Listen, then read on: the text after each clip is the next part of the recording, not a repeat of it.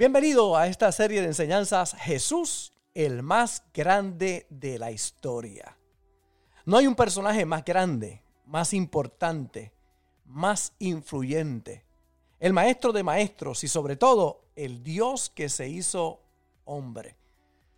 De nuestro Señor Jesús podemos nosotros comprender que Él fue el que dividió la historia de la humanidad, el antes de Cristo y el después de Cristo. Ha sido el personaje más estudiado por más de 20 siglos y la figura más importante de la historia humana. Mantente conectado para que puedas comprender quién es y qué ha preparado para todos nosotros nuestro Señor Jesús, el más grande de la historia. Padre, gracias por esta oportunidad linda que tú nos das, por este tiempo que todos juntos pasamos para adorarte, para exaltarte y para recibir tu palabra. Declaro que tu pueblo es buena tierra y que esta semilla que voy a sembrar echa raíces en cada corazón y en cada conciencia. Atamos y paralizamos todo espíritu contrario para que no se robe esta semilla. Y te pido que uses este vaso de barro para que el tesoro que esté en mí pueda ser revelado a tu pueblo a través de tu hermosa palabra. En el nombre poderoso de Jesús. Amén y amén. Comenzamos la semana pasada hablando acerca de Jesús y el pensamiento y hemos dicho, ¿verdad?, que Jesús es Dios hecho hombre y compartió principios que transforman las vidas. Y si algo importante nosotros podemos ver en Jesús era que los pensamientos de Jesús eran altos, eran profundos y eran fuera de lo común. Él vino a revolucionar la temporada en que estuvo aquí en la tierra. Revolucionó no solamente el aspecto político, sino el aspecto social y el aspecto espiritual. Aún la iglesia de ese tiempo fue sacudida. De hecho, quienes los crucifican no fueron los políticos, no fue verdad el aspecto social, lo crucifican los religiosos del tiempo. Los que proclamaban conocer a Dios, esos crucifican a Dios. Lo llevan allí a la cruz porque no entendieron su mensaje. Pero aquellos que entendieron su mensaje fueron transformados. A lo suyo vino, los suyos no lo recibieron mas a todos los que le recibieron, a los que creen en su nombre, les dio la potestad de ser hechos hijos de Dios. Y si había algo particular en la vida de Jesús, lo vemos en los evangelios, Mateo, Marcos, Lucas, Juan, podemos ver que Jesús conocía los pensamientos de los que le rodeaban. Jesús sana un paralítico, pero antes de sanarlo le dice, tus pecados te son perdonados. Los religiosos, los escribas, decían dentro de sí, este blasfema, porque ¿quién tiene poder para perdonar pecados sino solo Dios? Entonces Jesús dice, y conociendo Jesús los pensamientos de ellos, dijo, ¿por qué pensáis mal en vuestros corazones? Luego dice que es más fácil decir, tus pecados te son perdonados o levántate y anda. Pues para que sepan que Jesús, o que tengo el poder, dijo Jesús, para perdonar pecado, a ti te digo, levántate y anda. Y aquel hombre fue sano. Porque la realidad es que la raíz de todo son los pensamientos. Y si los pensamientos son incorrectos, tú tendrás malos resultados en la vida.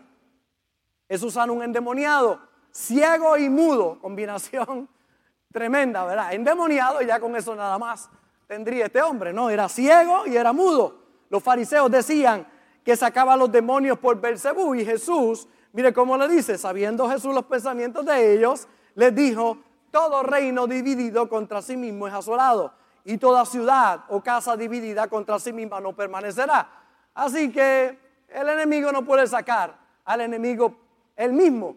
Así que Jesús está diciendo, yo vengo de parte del cielo, así que por eso puedo sacar los demonios. Y es interesante porque encontramos a mucha gente pensando tan incorrectamente acerca de lo que es el Evangelio. Por eso, tristemente, no hay resultados en su vida. Eh, encontramos a dos caminando eh, luego de la muerte de Jesús, están hablando de derrota, están tristes y hablando acerca de la muerte de Cristo y que todo básicamente ha terminado. Jesús se le pega al lado, camina con ellos y dice en Lucas 24, 17 y les dijo, ¿qué pláticas son estas que tenéis entre vosotros mientras camináis? ¿Y por qué estáis tristes? Estaban tristes pensando que todo había terminado, Jesús está caminando con ellos, había resucitado. ¿Qué triste encontrar gente caminando y hablando de rota, teniendo a un Cristo que ha resucitado de entre los muertos. Pero son los pensamientos de mucha gente. Si tú piensas que Cristo está muerto, piensas que todo terminó. Pero si tú piensas que Cristo resucitó, todo en tu vida va a resucitar en el nombre de Jesús. Pero tiene que ver con los pensamientos. Tus pensamientos y palabras determinan tus resultados. Y hemos dicho que los fuertes de espíritu no trabajan, piensan. Eso no significa que no, no nos vamos a esforzar. Cuando hablo de trabajar es que mucha gente hace cosas sin tener la conciencia correcta. Por eso es duro trabajo para ellos. Hay otros que primero piensan y luego lo que producen tiene resultados en su vida. Y hemos dicho que la información es tan correcta como los resultados que da. No importa quién lo diga, si no hay resultados, esa información es incorrecta. No importa quién la diga, cuán bonito lo pueda decir. Si no da resultados, no es correcta. No importa cuánto digan que esa pastillita que te vas a tomar te va a hacer rebajar, si no funciona, es incorrecto. Amén. Y la gente dice, bueno, la información tiene resultados, tiene resultados, es correcta. No tiene resultados, es incorrecta. Por eso Jesús lo dijo contundentemente y claramente, por sus frutos los conoceréis.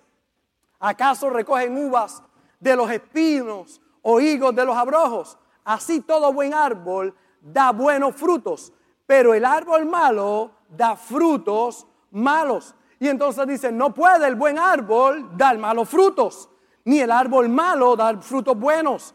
Todo árbol que no da buen fruto es cortado y echado en el fuego. Así que por sus frutos los conoceréis. ¿Cómo tú conoces a alguien? Por los resultados de su vida, por sus frutos. Puede hablar bonito, pero si vive una vida de derrota, los frutos están diciendo que lo que está diciendo no funciona. ¿Cómo yo sé que algo funciona? Por los frutos. Por eso es importante ir al origen, qué es lo que estás creyendo, cuáles son tus pensamientos. Porque si tus pensamientos son incorrectos, los resultados que tendrás son incorrectos en tu vida. Necesitas calibrar tus pensamientos. Cristo lo dijo de esta manera y conoceréis la verdad. Y la verdad os hará libres. Pero es la verdad que conoces. La verdad que conoces. La verdad no hace libre. Es la verdad que conoces la que te hace libre. Por eso hay muchos de los que están al alcance de mi voz que necesitan desaprender para aprender. Porque la información que aprendieron no les dio nunca resultados. Tenían religión, pero no tenían resultados. Tenían religión, pero sin resultados. Tenían pensamientos, pero sin resultados. Y si no hay resultados, ¿de qué te vale religión? Si no hay un cambio, no hay una transformación, no hay vida fluyendo dentro de ti. Porque la información es tan correcta como los resultados que da. Yo creo que los pensamientos de Dios transforman, que su palabra es real cuando veo los resultados. Pregunta que le hago, ¿cómo usted piensa? ¿Cómo usted piensa? Porque como piensa el hombre en su corazón, así es él. Proverbios 23, 7. ¿Cómo usted piensa?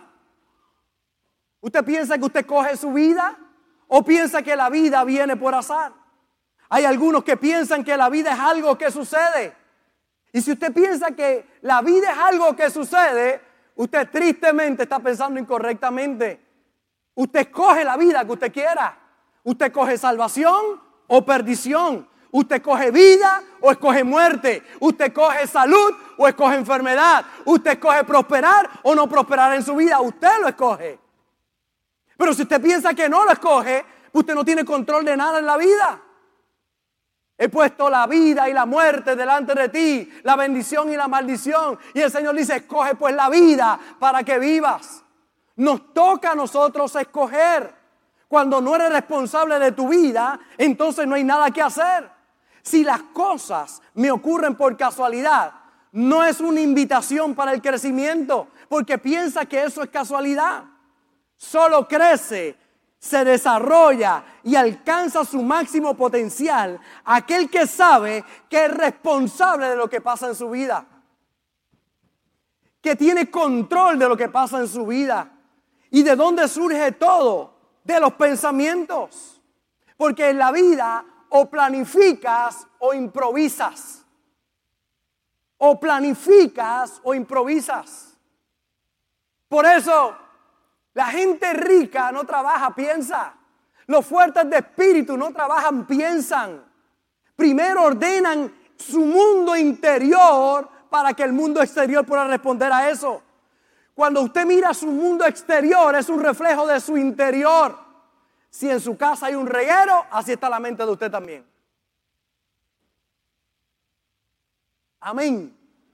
Por eso cuando usted ve a alguien sucio, desaliñado, usted dice algo pasa en la mente de esta persona.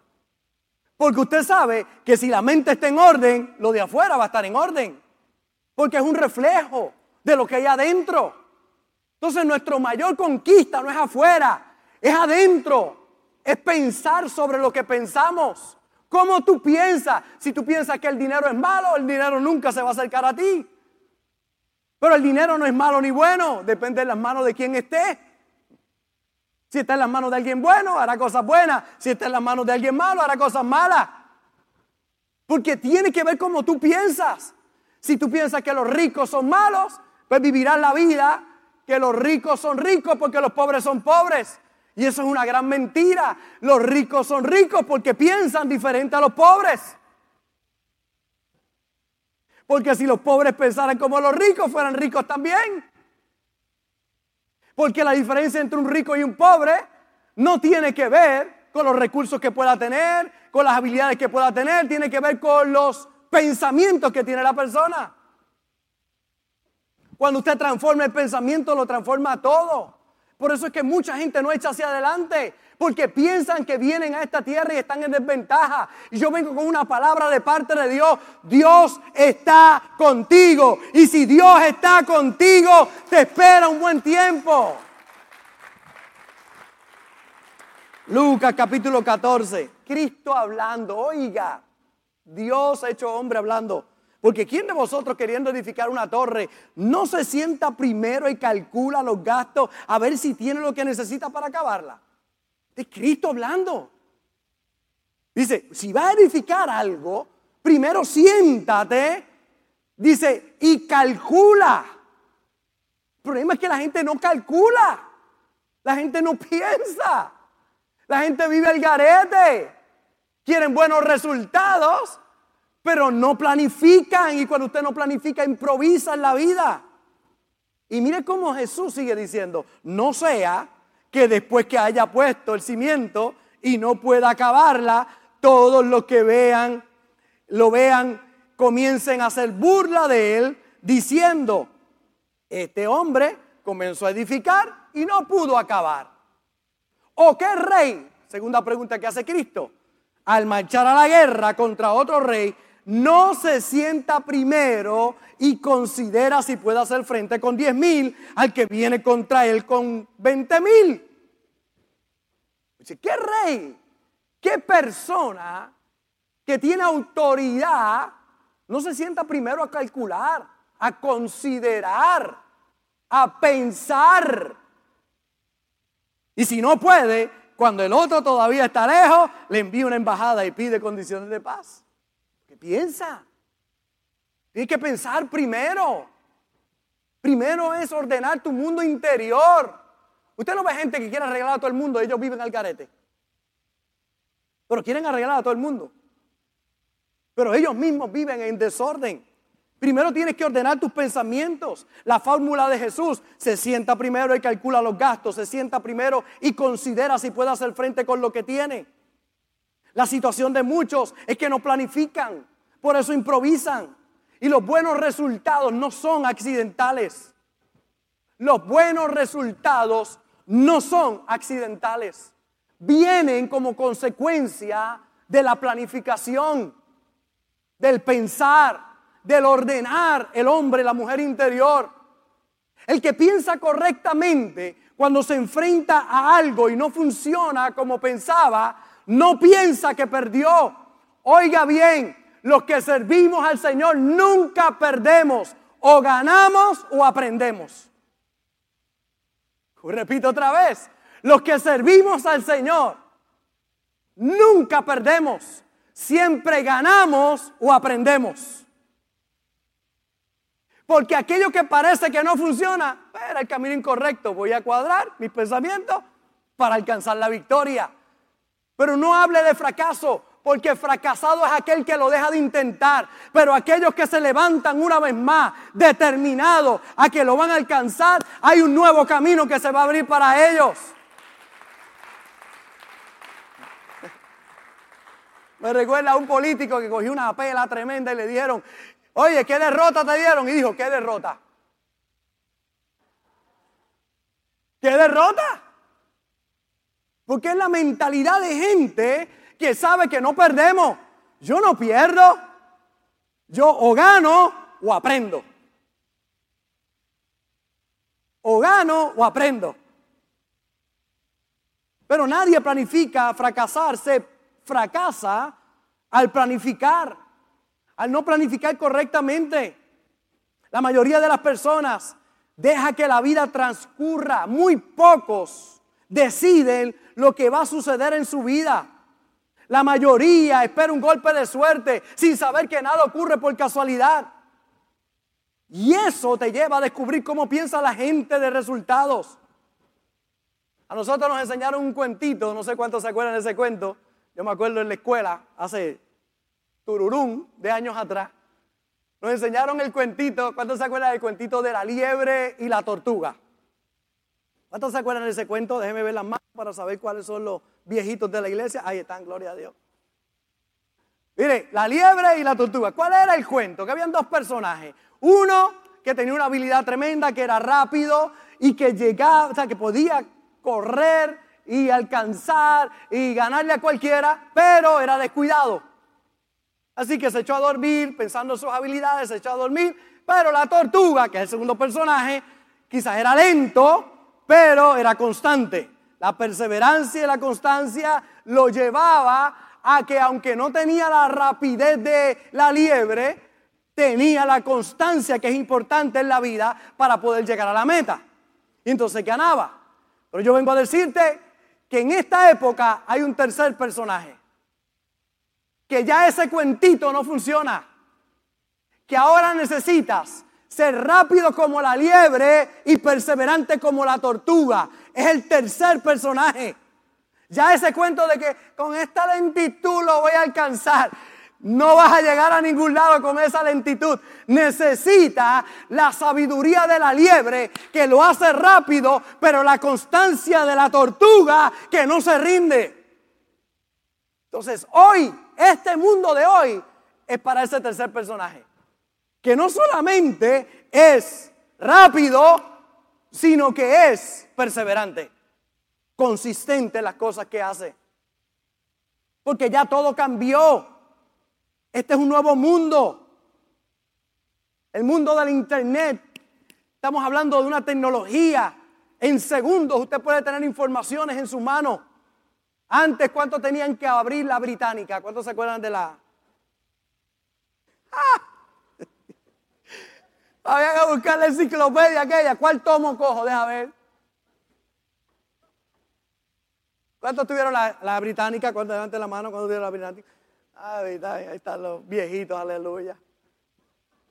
Había que buscarla. Ahora usted pone, mire, usted escribe algo y ¡fum! En segundos. No importa lo que escriba, wow, impresionante lo que es. Porque todo cambió.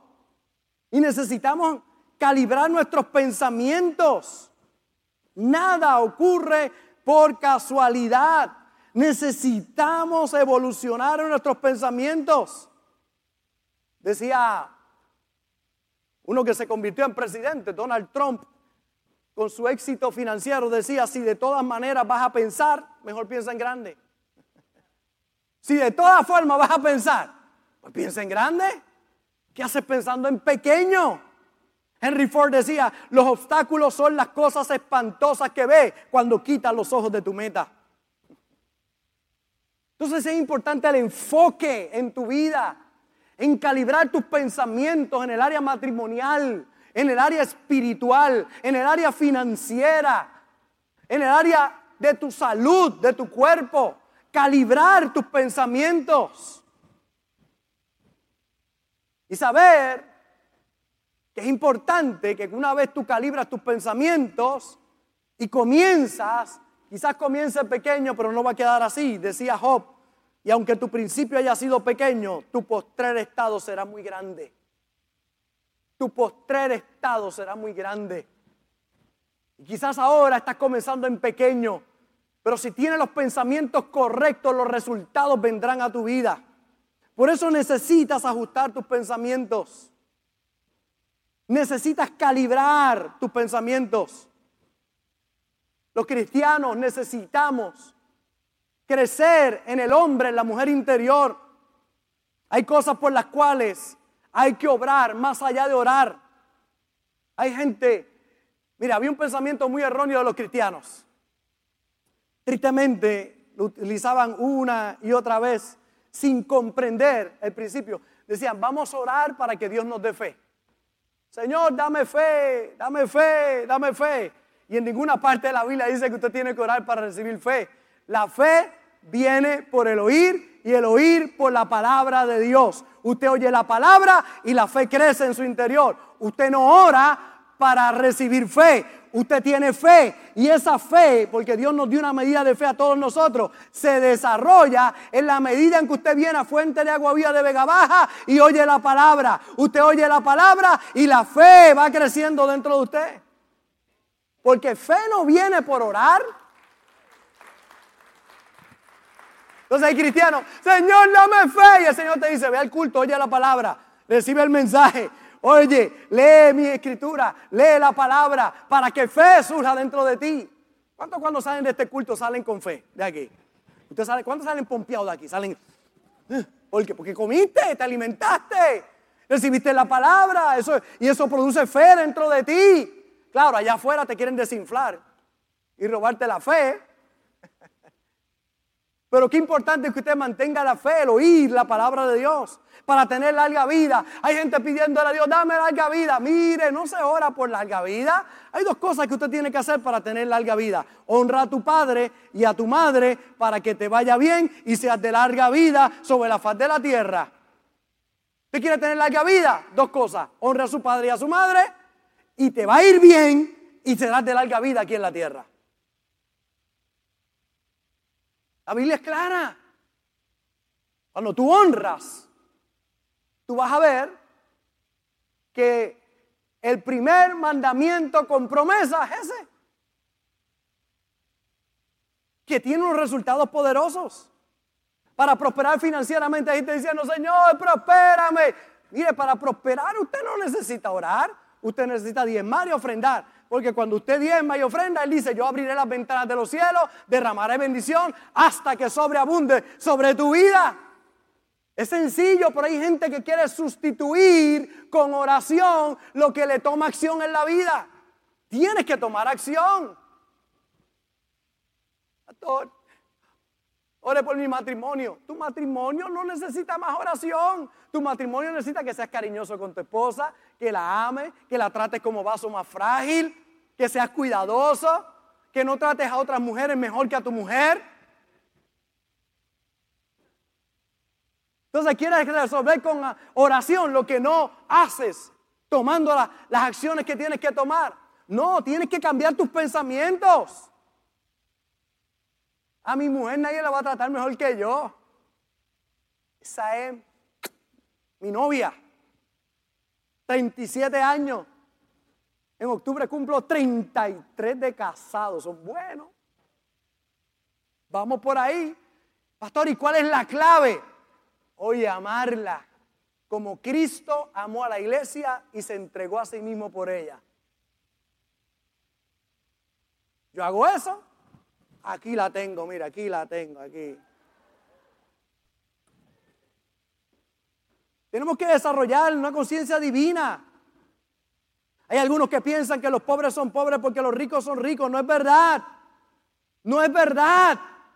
Saque eso de su mente. La gente que es rica es rica porque está haciendo algo que los pobres no hacen.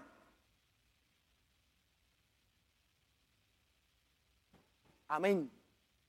Yo sé que esto es un taladro para romper conciencias una historia tan poderosa que hoy va a estremecer nuestro espíritu, muy conocida, Lucas capítulo 15. La historia del hijo pródigo, pero debería decir la historia de los hijos pródigos. En vez de la historia del hijo pródigo, debería decir la historia de los, los hijos pródigos. Uno tiene todo, está en la casa, está con papá, está disfrutando de toda la casa, pero un día decide irse y apartarse. Un día decide irse de la iglesia. Un día decide apartarse de Dios. Un día decirle, estoy bien, yo no necesito a Dios, todo me va bien. Así que, ¿para qué Dios si yo puedo vivir al carete como me da la gana? Así que coge su herencia, la pide a su papá y se va. Y vive, la Biblia dice que vivió tristemente, perdidamente, una mente perdida. Y todo lo mal gastó. Lo gastó mal. Y cuando todo lo hubo mal gastado, se encontró deseando comer lo que los puercos comían, las algarrobas de ellos. Deseaba comer y no podía. Pero ahí dice la Biblia que volvió en sí. ¿Qué es volver en sí? Llegó un pensamiento que comenzó a transformar su vida. Y dijo, oye, en casa de papi, los sirvientes de papi comen, visten y viven bien. Y yo aquí pasando hambre me levantaré. Mira el pensamiento, me levantaré, iré a mi padre, le diré a mi padre, he pecado contra el cielo y contra ti, no soy digno de ser llamado tu hijo, hazme como uno de tus sirvientes, de tus jornaleros. Y dice que se levantó. Si dice que se levantó era porque estaba como en el piso. ¿Cuántos llegamos al Señor en el piso, verdad? Pero nos levantamos. Y ahí se levanta, va de camino. ¿Cuántos pensamientos debe haber tenido? Papi no me va a querer. Ay, no me van a recibir. Hay dos o tres que, hace tiempo no vienen a la iglesia y dicen, cuando yo llegue, ¿qué pastor va a pensar? ¿Qué va a decir? ¿Cómo la gente me va a recibir allá en la iglesia? Pues así va este muchacho pensando, ¿y cómo me van a recibir? Ay, si no me recibe, ay, si no quiere. Pero él fue y cuando aún estaba lejos, papá lo vio de lejos y corrió hacia él y fue y lo abrazó. Y ahí el muchacho, antes que papi dijera nada, dijo, papi, he pecado contra el cielo y contra ti, no soy digno de ser llamado tu hijo. No soy digno, había perdido hasta la dignidad de ser llamado tu hijo. Hazme como uno de tus sirvientes. Y el papá se oyó un grito, dijo, muchacho, ¿qué tú estás diciendo? ¡Maten el becerro gordo! Llamó a su sirviente, vamos a comer lechón becerro. Maten el más gordito que está ahí. Busquen vestido nuevo, sandalias nuevas, anillo nuevo, ropas nuevas y vistan a mi hijo que estaba perdido y regresó a casa. Vamos a hacer fiesta. Fíjense lo que son los pensamientos de la gente y lo que es el pensamiento de Dios. Él pensando, oye, papi no me quiere, pues que me haga como uno de sus sirvientes y el papá pensando cuando llegue, le voy a entregar todo lo que tengo preparado para él. Todo está listo. Yo no sé si has vivido apartado y hoy has llegado hasta aquí, a este lugar. Vengo a darte una buena noticia. Llegaste a casa y en casa se te va a poner anillo, se te va a poner sandalia, se te va a poner ropa nueva y vamos a hacer fiesta. Fiesta. Mire, saque el pensamiento de que servir al Señor es que los problemas se van a aumentar en la vida. Porque que muchos, usted se encuentra en el camino y dice, estoy sirviendo al Señor, esto está duro, ahora sí que tengo problemas. Ahora sí que, ahora, ahora me van a venir cosas grandes a mi vida. Ahora, porque estoy sirviendo al Señor. No, mi hermano, porque está sirviendo al Señor. Ahora van a venir las bendiciones más grandes que jamás tú hayas pensado en tu vida.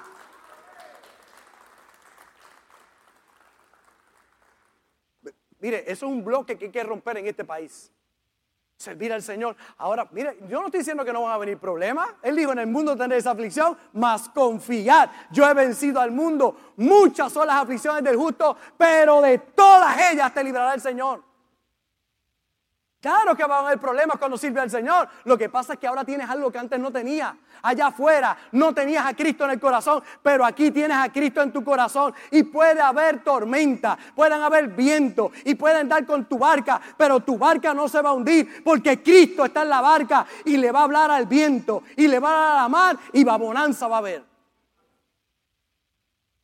Que ahora es diferente. Ahora, si tú piensas que te viene lo peor, pues lo peor te va a venir porque lo que tú piensas es lo que se va a manifestar. ¿Es lo que vas a creer? ¿Cuántos hoy piensan que vienen sus mejores días delante de ustedes? Ay, no, es que yo estoy viejo ya. Yo cumplí 53, pues yo cumplí 53, voy para adelante ahora. Ahora es que voy para adelante. Ahora es que, ahora es que vengo con nueva fuerza. Y ahora me trepo en esa montaña allá en Honduras mejor que cuando tenía, mira, hace 20 años atrás que llevo yendo a la montaña allá. Empecé a ir a los 33 años allá a Honduras. He ido a misiones por toda la vida, pero en Honduras, a los 33 años, hoy a los 53, de espalda lo puedo subir. Fácil, triple salto mortal.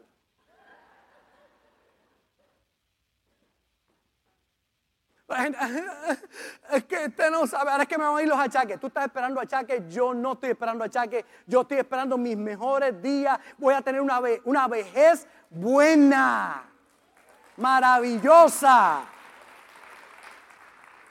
Ay, no, yo lo que estoy esperando es que encamado voy a terminar.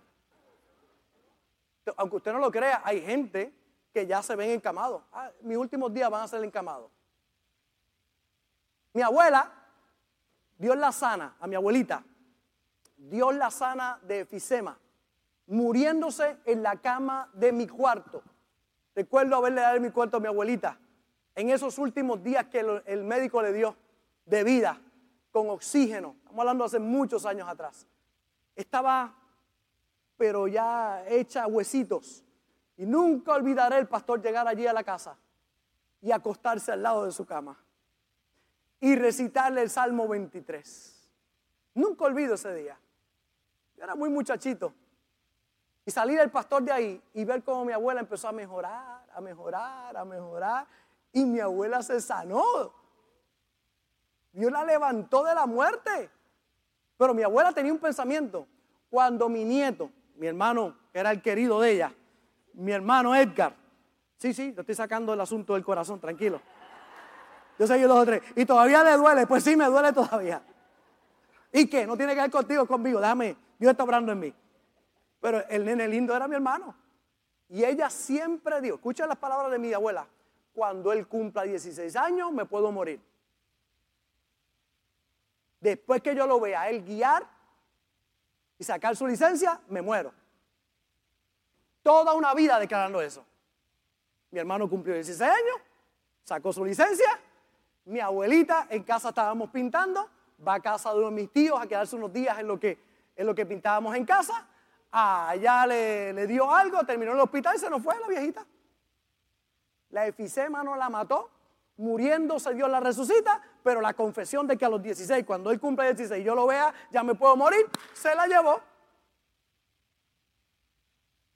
Literal, esto nadie me lo contó, esto lo viví yo.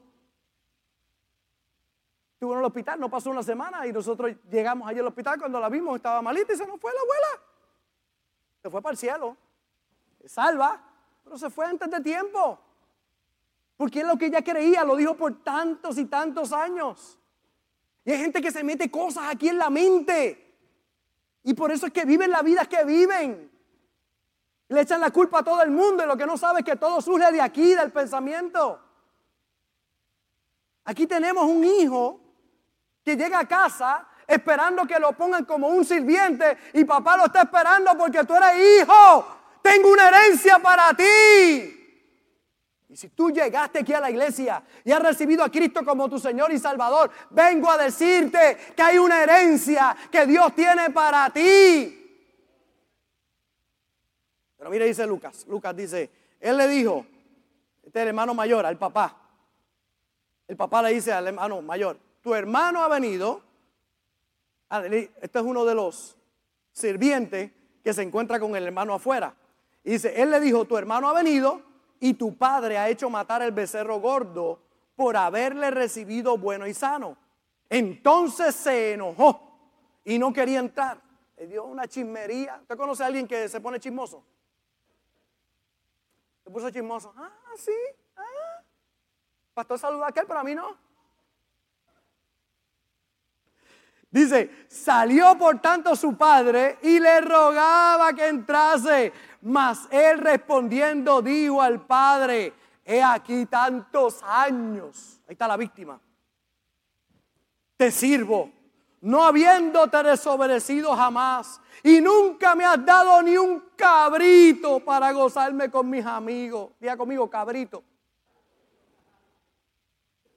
Ni un cabrito me has dado tantos años yo en la iglesia.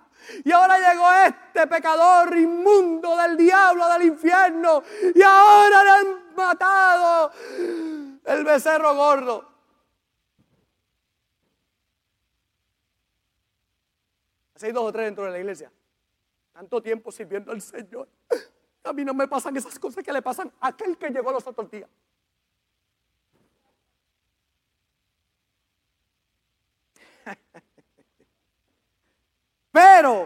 Cuando vino este tu hijo, no mi hermano, este tu hijo, que, me ha, que ha consumido tus bienes con ramera, has hecho matar para él el becerro gordo.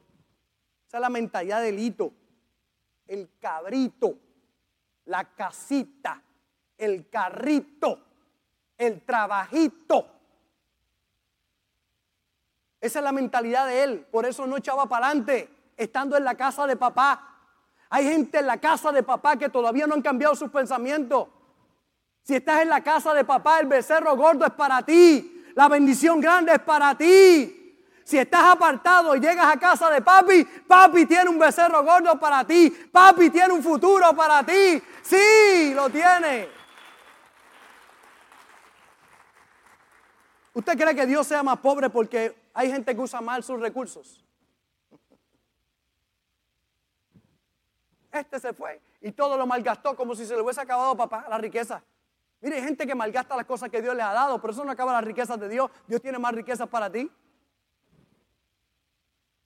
Estaba en casa, pero no sabía que todo era de él. Todo era de él. ¿Qué le dice papá? Lucas 15:31. Él entonces le dijo, hijo, tú siempre estás conmigo y todas mis cosas son tuyas. Todas mis cosas son tuyas. Oiga, esto es tipo del Padre Celestial. De nuestro Padre Celestial. Cristo está haciendo una parábola, enseñando verdades espirituales con asuntos naturales. Haz un cuento en el mundo natural para enseñarte una verdad espiritual. Así es el Padre. Cuando tú llegas a casa, todas las cosas de papá son tuyas. Pero si tú llegas a la iglesia pensando, esto está malo, esto está difícil, ni, un cabrito me, a mí, nada. Señor, un carrito, por lo menos un carrito, una casita. Y el Señor te dice, todas mis cosas son tuyas. Todas mis cosas son tuyas. Todas mis cosas son tuyas. Eso lo saben mis hijas. Mis hijas saben que todas mis cosas son de ellas. Y llegan a casa con autoridad. Abren esa nevera y hay que orar. Dios los bendiga a todos. Amén. Ellas saben que todas mis cosas son de ellas. Ellas lo saben. Y entran a casa. Y no, lo, grande no es eso, que ahora los yernos también se lo creen. Que eso no los parí yo. Eso yo no los pujé. Pero son hijos de la casa. Y ellos saben que cuando llegan a casa, todas las cosas de casa son de ellos. Es de ellos. Yo no puedo tener uno de mis diciendo, mira el otro, mira aquel, mira aquel, ah, como disfruta de eso. Tuyo también, porque todas mis cosas son de Julio y son de Lemuel, son de los dos.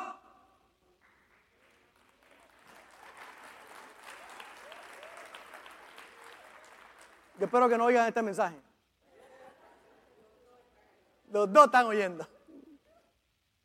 Las cosas son de ellos. Pero ¿cuál es el problema si ellos piensan, ay no, es que ay, conmigo el pastor no.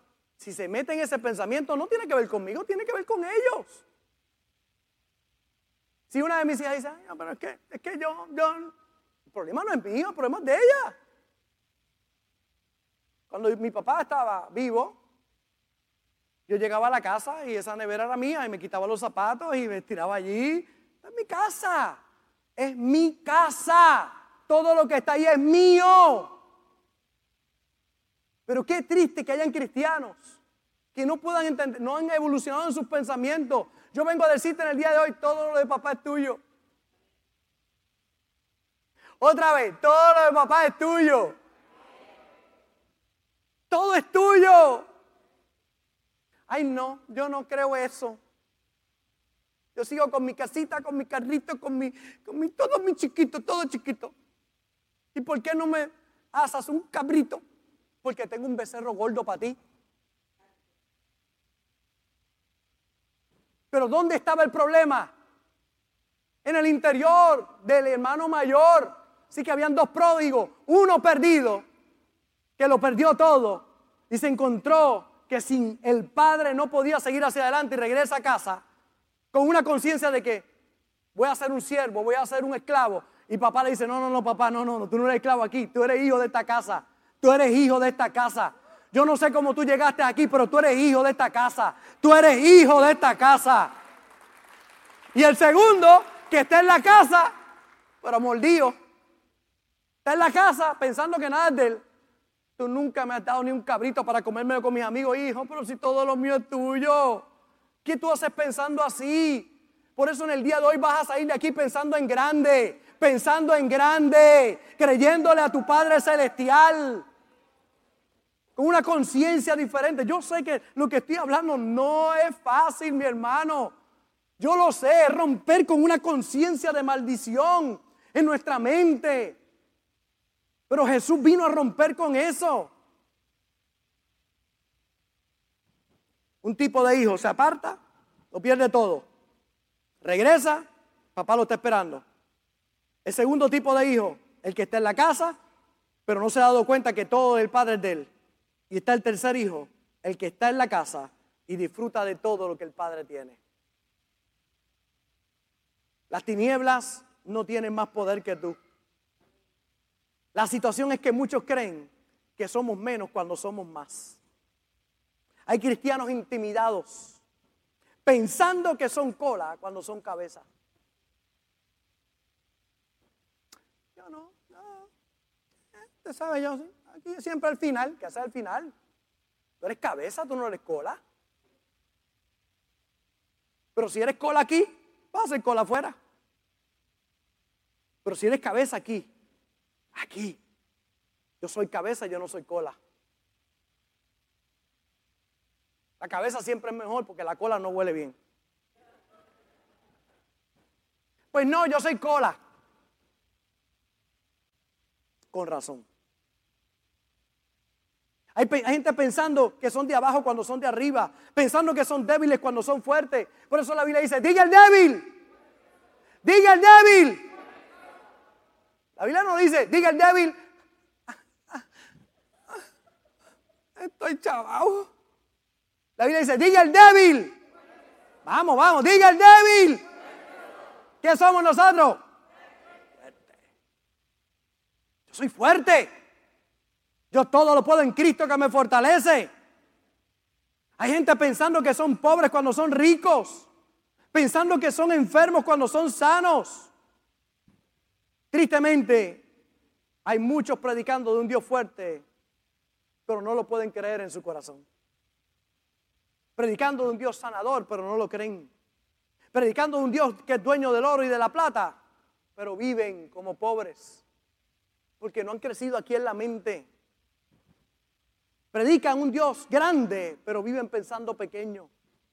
Viven intimidados por las tinieblas cuando la luz es más fuerte que las tinieblas. Por eso debes saber que no es por tus fuerzas, sino porque andas con el fuerte. Que no es por tu sabiduría, sino es que andas con el sabio. No es que puedes llegar lejos, es que andas con el Dios que no tiene límites. Por eso es importante en el día de hoy abrir tu corazón a la realidad de que te espera un futuro lleno de esperanza si trabajas con tus pensamientos si en el día de hoy dejas de pensar como que no tienes teniéndolo todo. Porque la riqueza del hombre no tiene que ver con dinero.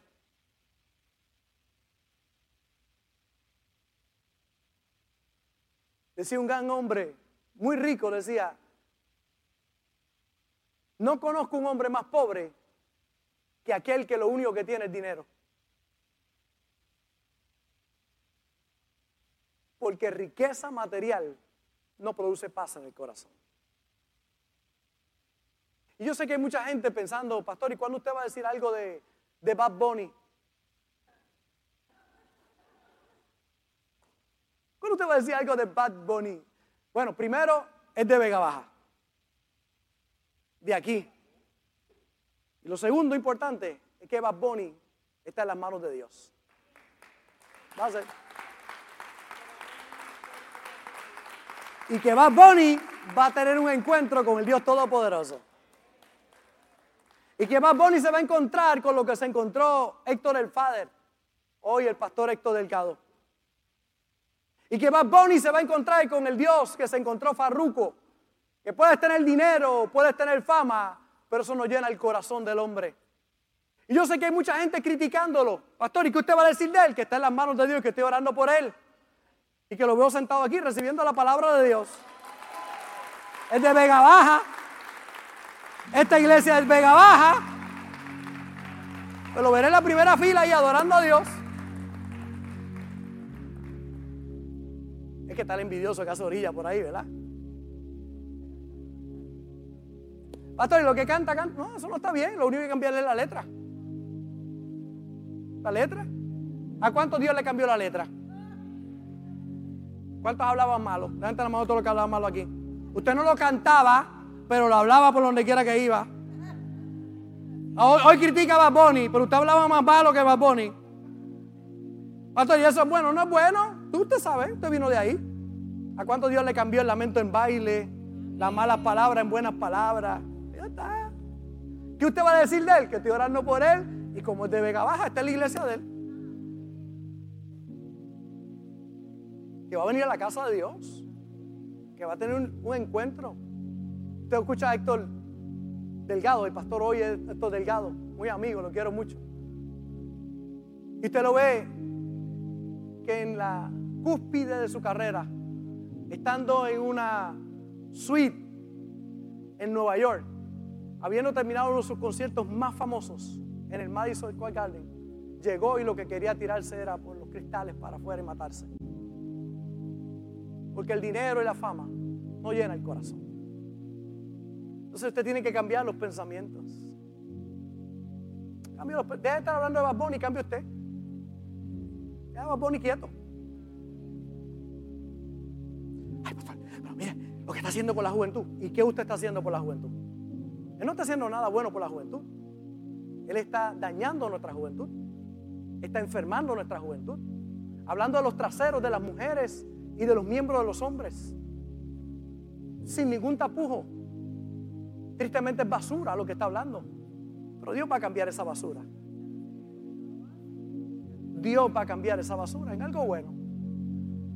Pues ¿qué te toca a ti? Educar a tus hijos en tu casa. Enseñarles los valores correctos. Traerlos a la casa de Dios. Para que haya una transformación en su vida. Porque todo tiene que ver con pensamientos. Un día, un pensamiento se va a atravesar en la vida de él. Como se atravesó en la vida de todos nosotros. Porque un día llegó un pensamiento a decirte, ya no puedes seguir la vida que estás viviendo. Esa vida no funciona. Y ese día tomaste una decisión de entregarle tu corazón a Jesús. De regresar a la casa porque estabas apartado. Gracias por conectarte con nosotros. Ha sido una hermosa bendición poder compartir contigo la palabra de Dios. Te pido dos cosas. Número uno, comparte con alguien más que otros también puedan ser bendecidos por la palabra. Y número dos, envía tu ofrenda para que podamos continuar llevando el mensaje de fe y de esperanza a tanta gente que lo necesita. Lo puedes hacer a través de ATH Móvil en donaciones, Fuente de Agua Viva Vega Baja, o a través del PayPal, Fuente Vega Baja. Si no das, no pasa nada. Pero si das, Él ha prometido abrir las ventanas de los cielos y derramar bendición hasta que sobre y abunde. Muchas bendiciones. Y es la misma oportunidad que Dios te está dando en el día de hoy.